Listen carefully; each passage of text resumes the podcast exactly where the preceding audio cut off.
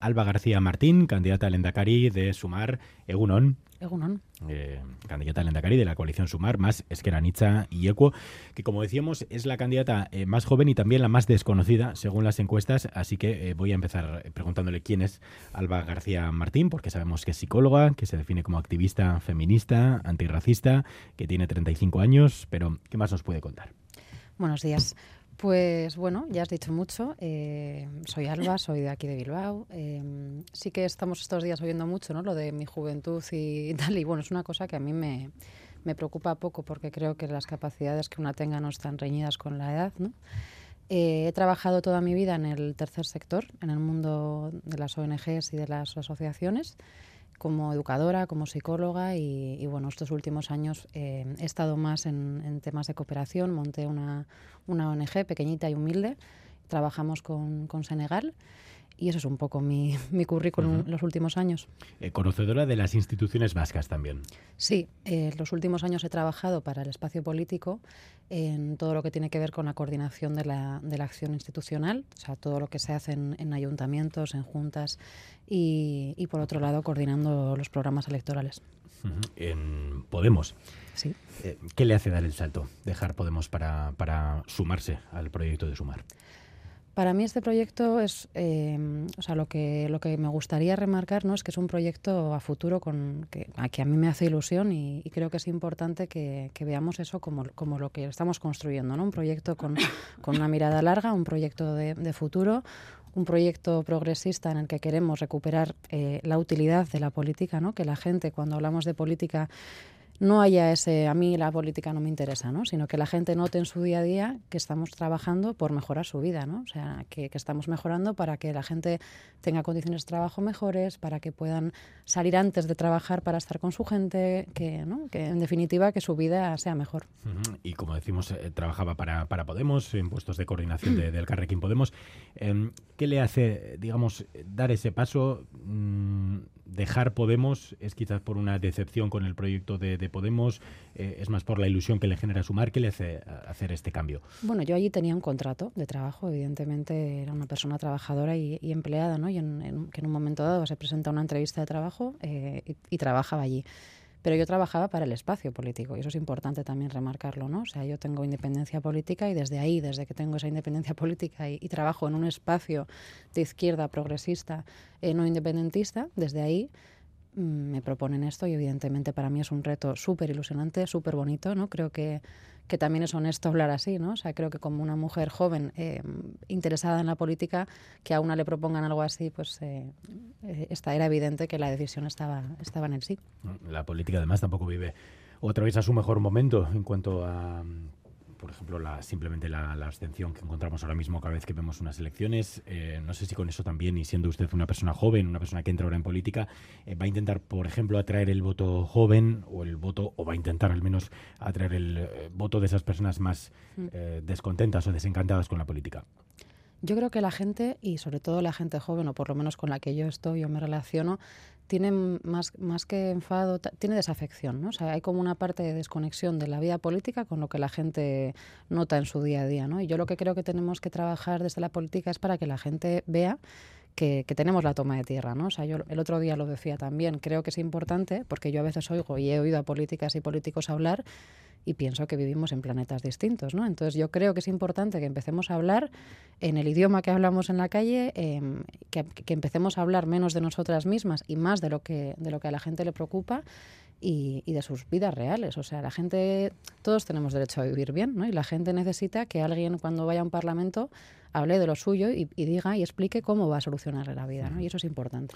Ahora hablaremos también del, del, idioma en el que han hablado Podemos y Sumar últimamente, pero me gustaría también conocerle eh, por contenidos. Uh -huh. Y creo que también las personas que nos estén escuchando eh, les puede venir bien saber, ¿no? ¿Cuál es el diagnóstico que hacen en Sumar, por ejemplo, de Osakidecha y cuáles son sus propuestas de mejora? Bueno, yo creo que todas somos conscientes de que, de que lo que muchos años ha sido la joya de la corona, o así la han llamado, ¿no? está en un mal momento. Eh, está en un mal momento además con, con, unos responsables, que eso es importante también señalar, ¿no? Esto no es arte de magia, no es que un día Osakidecha se desgastó, es que Osakidecha ha sido, eh, ha sufrido una privatización importante, Osakidecha ha sufrido un desmantelamiento grande de sus servicios y luego por otro lado las trabajadoras y trabajadores de, de Osakidecha están en unas condiciones muy malas y muy precarias. No lo digo yo, lo dicen ellas con sus huelgas, con sus protestas, ¿no? Y creo que es importante que empecemos a escuchar. Desde ahí, ¿qué proponemos? Nosotras creemos que, que lo público es fundamental para que la sociedad sea justa y, que la gente ahora mismo dependa de cuánto dinero tengas en la cuenta bancaria para, para poder tener acceso a servicios o no, es grave es muy grave que, que, haya una diferencia de clase ahí, ¿no? O sea, que si tú tienes dinero para pagar tu seguro privado, tengas un acceso antes que yo, que si no me lo puedo pagar, ¿no? Y eso es en definitiva lo que nos está llevando este gobierno y es en definitiva lo que lleva este desmantelamiento de la sanidad pública. Eh, lo cierto es que Euskadi es la comunidad que más, invierte en, en, sanidad de todo el Estado. ¿Qué le hace eh, pensar que, que hay, digamos, ese proceso de privatización? Bueno, yo creo que cuando hablamos de los presupuestos, ¿no? y si leemos la letra pequeña, una cosa es lo que tú inviertas, otra cosa es cómo lo inviertas, que también es importante. ¿no? Eh, ha habido privatizaciones de muchas cuestiones, desde la, o sea, se externalizan. ¿no? No, no hablamos solo de todas las pruebas médicas que, por ejemplo, para que la gente nos entienda, muchas veces te mandan a hacer una resonancia y te la mandan a hacer a una clínica privada. Eso sucede, ¿no? Eso es privatización. En el momento en el que la sanidad subcontrata servicios privados para que tú te hagas las pruebas antes, ¿no? O operaciones sencillas o no tan sencillas que te las están haciendo en, en la red privada. Pero también se han privatizado otros servicios, como pueden ser bueno, las, las limpiezas, ¿no? En Cruces ha habido muchas protestas con este tema, el, comedor, o sea, hay un montón de servicios privatizados y, por tanto, en malas condiciones. Eh, en materia de educación, cuáles son sus propuestas y lo primero incluso qué opina sobre la ley de educación que acaba de entrar en vigor. Bueno, yo creo que la ley, eh, así, para toda la gente que, que, que nos creemos y, y, luchamos por la, o sea, más que luchamos, estamos en, este, en el paradigma de la, de la educación pública, creo que es una decepción porque es una ley que no, que no genera mejoras en lo que desde la educación pública queremos, ¿no? O sea, es, es una ley que sigue segregando, eh, es una ley que sigue alimentando esa red de escuela concertada, que es la mitad de lo que hay en Euskadi, ¿no? Por lo tanto, no creo que sea una buena ley en ese sentido. Y, y bueno, mmm, como te decía, en sanidad, ¿no? Nosotras somos el único espacio político, el único espacio político en Euskadi que apoya con totalidad la escuela pública. Y la escuela pública, como el resto de servicios públicos, garantiza esa cohesión social y, esa igualdad de condiciones. En el momento en el, que, en el que esa red de escuelas públicas no se cuida y en el momento en el que se precariza eso, estamos pre precarizando también a, a, una parte de la población. ¿no? ¿Podemos no lo hace? Sí, eh, de hecho, bueno, creo que cuando hablo del espacio político hablo de, esa, de, de un montón de, de, partidos que estamos ahí, ¿no? Apoyando uh -huh. la, la, escuela pública. Uh -huh. eh, y en materia de seguridad, diría que, que, hay que cambiar algo en Euskadi.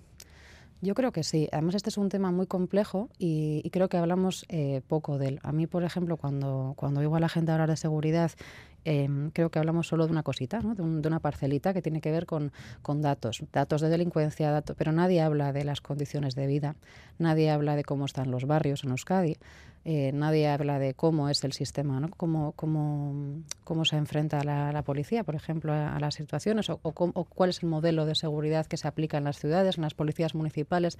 Creo que es un tema complejo y creo que es un tema que necesitaría de, más horas de debate y de, y de diálogo. Eh, ¿con qué partido estaría dispuesta a pactar, a llegar a acuerdos? Bueno, yo creo que desde Sumar siempre estamos hablando de, de, algo que para nosotros es importante, que tiene que ver con el contenido de las cosas. Nosotros somos una fuerza progresista y nosotras somos una fuerza progresista que por tanto va a estar al lado de quien haga políticas progresistas eh, te decía antes, ¿qué es política progresista? Para mí es la política que la gente la note en su día a día. Eh, estaremos al lado de quien comparta con nosotras eh, publificar servicios, quien comparta con nosotras reforzar las redes de escuelas públicas, estaremos con quien quiera hacer políticas feministas, antirracistas, ahí estaremos. ¿Se ven pactando con Euskal Herria Bildu?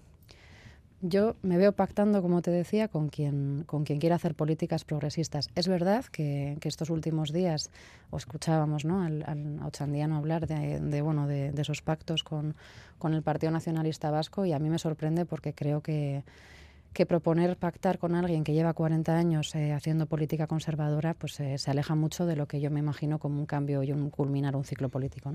Eso de votar eh, que sea el Lendakari o que suma la Lendakaricha, la fuerza progresista más votada, no, no le suena bien. Yo es que creo además que, es muy es pronto para que hablemos de eso. O sea, yo creo que estamos en un momento en el que tenemos que ofrecerle a la gente cosas y tenemos que hablar de, de, política y menos de nosotras. Es que estamos todo el rato hablando de nuestro ombligo y creo que es importante que empecemos a decir qué vamos a hacer. Y eso, o sea, ¿no? Primero mm, cuéntame qué, vas a hacer, cuál es tu plan y luego ya hablaremos de, cómo. Pero, pero es importante que dejemos de hablar ya de, nosotras y empecemos a hablar de política. ¿Y no cree que también la gente necesita saber con quién eh, van a pactar o a quién están dispuestos a hacerle en o no? Pues no lo sé. Yo creo que, o por lo que yo oigo en mi entorno, yo creo que la gente está un poco cansada de nuestro yo mismo, porque creo que en política estamos un poco ahí. Luego te vas a la calle y la gente casi casi esto le da igual. A la gente lo que le, lo que le apetece que le cuentes es, bueno, pero tú me vas a bajar la jornada laboral, tú me vas a subir el salario, tú me vas a... ¿no? O sea, creo que eso es lo que tenemos que empezar a hablar. ¿Con el PNV eh, se ven pactando o, no? ¿Lo, ¿Lo, ven fuera? Yo insisto, Xavier, en que creo que es, es difícil hablar de con quién, eh, si, no hablamos del contenido. O sea, habrán, habrán cosas. Si le pregunto, ¿con Vox estaría dispuesta a llegar a un acuerdo? No tiene ninguna Pero duda. Por, el, por programáticamente, con Vox no tenemos ni un solo punto en común. ese es el tema. ¿Con el PNV? Pues no lo sé, tendríamos que sentarnos a hablar de temas. Yo creo que, o sea, creo que se sacan cosas a veces con, con muchos partidos y no hay ningún problema. O sea, yo soy, yo soy muy, muy fan de, de hablar y de dialogar y de acordar pero es verdad que, es, que hay que ser realistas en, cuáles son nuestros ejes programáticos. Con el Partido Nacionalista Vasco pues tenemos muchas diferencias. Primero de modelos, ellos entienden un modelo eh, privatizador y, lo que te decía antes, un modelo en el que tener dinero en, la cuenta bancaria es importante y nosotras no estamos ahí. ¿Entienden que haya votantes que no sepan qué diferencias hay entre Podemos y Sumar, que no sepan a quién votar? Entiendo que exista esa, esa reflexión em, y bueno, es verdad que, hemos hecho una lectura distinta del momento político eh, y bueno, creo que sí que hay algunas diferencias importantes y, eso la gente también lo ve. Em, dígame, tres.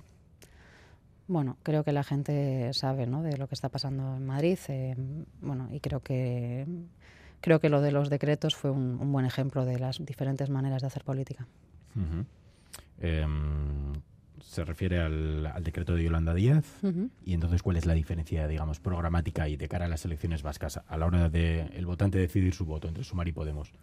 Bueno, yo, como te decía, creo que también hay un, hay un tema importante, más allá de las cosas concretas, de, de, cómo estamos entendiendo o analizando el momento político. ¿no? Nosotras hemos analizado, eh, y estamos todo el mundo ahora con esto del cambio de ciclo, del, ¿no? que la gente pide, y, y desde ese análisis eh, hemos hecho una propuesta eh, encabezada por mí en este caso, eh, pero que es una propuesta que piensa en, un cambio, en un cambio de, maneras de hacer, en un cambio de, lenguaje, en un cambio de estilo, ¿no? Y, en ese sentido no ha habido un acuerdo en el diagnóstico. Em, ¿Más diferencias en la política vasca entre Sumar y Podemos? Bueno, es que no sé, o sea, realmente mm, eh, creo que tampoco nos tocará ponernos a sacar los programas y compararlos, ¿no? Creo que la gente sabe las cosas que suceden, creo que, que tiene más a veces que ver con, con, un tema de confianza eh, que, un tema de ideología. ¿Qué les parece que en Podemos quieran presentarse con el nombre de El Carrequín Podemos? Bueno, yo creo que eso les tocará hablarlo a las fuerzas que, que incumbe esa, esas siglas, ¿no? Yo ahí no voy a... O sea, no, soy parte de ninguno de esos partidos, con lo cual creo que no me toca a mí hablar de, eso. Eh, ¿Y es cierto que no aceptaron la propuesta de Podemos de presentar una doble candidatura al Endacari eh, cuando además Podemos renunciaba a la portavocía en el Parlamento? Mira, Saber, yo creo que estos días estábamos hablando mucho de este tema, ¿no? Y, y a mí hay dos reflexiones que me parecen importantes también desde la sinceridad con la gente que hay que compartir. Una tiene que ver con, la confianza. O sea, creo que la gente no es tonta, creo que la gente, todo el mundo sabe que cuando hay un acuerdo, eh, pero en todo, en la vida, no solo en la política, tú cuando acuerdas con alguien, la base de todo es la confianza. En el momento que eso no se puede dar, no hay dónde ir. Entonces, creo que es importante que hablemos de eso y que, y que tengamos eso como, como referencia. Y luego creo que también ya toca eh, empezar a hablar de lo que te decía, toca empezar a hablar de política, toca empezar a hablar de, de, qué vamos a hacer y creo que ya la gente está muy cansada de que estemos tan en, nuestras cosas ¿no? y que, que, es importante que empecemos ya de verdad a proponer ideas. ¿Y por qué perdieron la confianza? Bueno, nosotras desde Sumar aquí en Euskadi tenemos eh, autonomía plena, eh, jurídica y, política para tomar decisiones, ¿no? No era el caso de todas las fuerzas políticas, ¿no? Se ha hecho, hemos alcanzado un acuerdo entre tres fuerzas políticas, Sumar, Esqueranitza y, y Verde Aquecuo, y esas tres fuerzas políticas han podido y pueden garantizar, ¿no? O sea, se han dado las condiciones políticas necesarias que garantizaran una lealtad, una confianza, ¿no? que esto iba a durar no era el caso de todas. El domingo hay elecciones en Galicia, eh, van separados y las encuestas pues dan evidentemente un mal resultado yendo separados. Yendo separados, algo que también dicen las encuestas aquí en, Euskadi. Em, ¿Ven con eh, escepticismo o cierta preocupación lo que pueda pasar también el domingo en, en Galicia o confían en que finalmente las izquierdas de formas separadas puedan conseguir que Pontón sea presidenta? Bueno, yo creo que, mm, las encuestas eh, siempre dan una foto, ¿no? Y, es verdad que estos días aquí en Euskadi también estamos viendo resultados muy distintos. Em, me voy a centrar en, las encuestas de Euskadi. ¿eh? Creo que en Galicia hay, un, bueno, hay unas, unos cuantos factores que ahora están alterando también las cosas. ¿no? Oíamos lo del PP ayer, ¿no? Que, que, creo que cambia bastante el escenario. Pero por centrarnos un poco en Euskadi, yo creo que las encuestas em, son muy distintas, pero todas coinciden, o yo por lo menos puedo extraer dos conclusiones. Una, lo que decíamos antes de que nada está claro, o sea, que en la calle hay un chup chup ahí que, algo pasa, ¿no? que todo es muy cambiante, que las, encuestas son muy cambiantes. Y eso es un diagnóstico que nosotras teníamos y que lo hemos visto claro. Y por otra parte, que este espacio, este espacio progresista de, izquierdas, no nacionalista, tiene un suelo eh, sólido e importante, que lo demuestran también todas las encuestas. Creo que esas son las conclusiones que podemos sacar. ¿Le ha sorprendido eh, escuchar a Feijo hablar de indultos a Puigdemont? Bueno, me parece que, el, que lo del PP es, eh, o sea, roza la hipocresía, ¿no? Bueno, no, no, lo roza, lo es, de hecho, o sea, me parece que, que, les importa muy poco todo este tema y lo único que les importa es estar gobernando y todo lo demás es, bueno, pues es, muy hipócrita. ¿Confían que pierda la mayoría absoluta el PP en Galicia? Me gustaría, claro. ¿Y que Pontón sea presidenta?